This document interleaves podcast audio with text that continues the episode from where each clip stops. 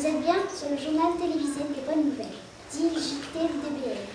Aujourd'hui, le jeudi 5 juillet, nous avons décidé de mettre nos parents au travail. Je suis le papa de Colline Oui. et à ce titre-là, bien évidemment, très attentif à tout ce qui se passe euh, dans sa classe autour de ces initiatives de journaux télévisés, de, de, de travail autour de l'image, autour de la prise de parole, autour de la confiction, l'information, etc., etc. Donc euh, c'est assez passionnant quoi, pour nous.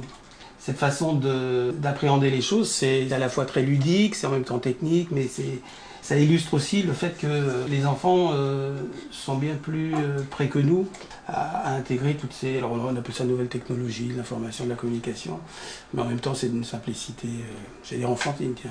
On fait de la consultation de journaux et de toutes les, les visites qu'ils font. Systématiquement, on a quasiment en temps réel toutes les données sur Internet pour les voyages, pour les, les sorties, pour euh, leurs journaux. Donc à partir de là, ben, on peut consulter très très rapidement. Et puis euh, là, pour les parents d'élèves, on a même une boîte spéciale à l'intérieur où nous on peut communiquer avec l'école à travers cette boîte spéciale où euh, les enseignants nous envoient des infos et nous on peut renvoyer des infos. Donc on a aussi euh, de l'interactivité à ce niveau-là. C'est une école rare en France, en tous les cas, il semblerait. Une école rare, je, je, le pense, oui, mais il faudrait, faudrait pas que ça soit rare. Quoi. Le problème, c'est ça, c'est que au-delà du côté exceptionnel que ça peut représenter, ce qui, serait intéressant, c'est qu'effectivement, ça devienne quelque chose d'assez naturel et que les enseignants et les collectivités territoriales, effectivement, arrivent petit à petit à intégrer. C'est qu'un outil, en fait. Et on voit que les MOOM sont tout à fait spontanés, ils ne sont pas du tout bloqués. Pour eux, c'est enfin, enthousiasmant, ils sont, ils sont excités au sens euh, un peu épidermique. quoi. Hein. C'est pas l'excitation euh, incontrôlée, ils sont vraiment excités. Moi, je trouve que c'est vraiment très bien.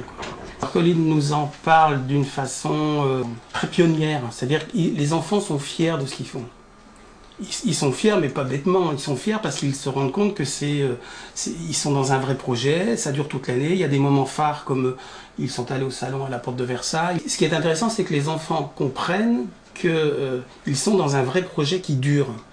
Euh, et on le voit bien, puisque même après, quand ils quittent le CM2 et qu'ils vont en sixième, euh, Annie continue à les solliciter. Alors c'est sur la base du volontariat, mais ça montre bien que c'est quelque chose qui est, inscrit dans le temps. Hein, c'est pas posé une fois pour toutes et puis on n'y revient plus.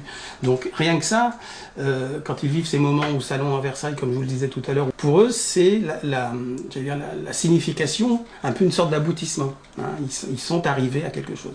Et c'est pour ça que je parlais de fierté. C'est cette fierté-là d'avoir réussi à à, réaliser et à concrétiser quelque chose. Nous espérons que ce JTDBN vous a plu. Nous vous souhaitons une bonne journée et nous vous disons à bientôt pour un autre JT spécial.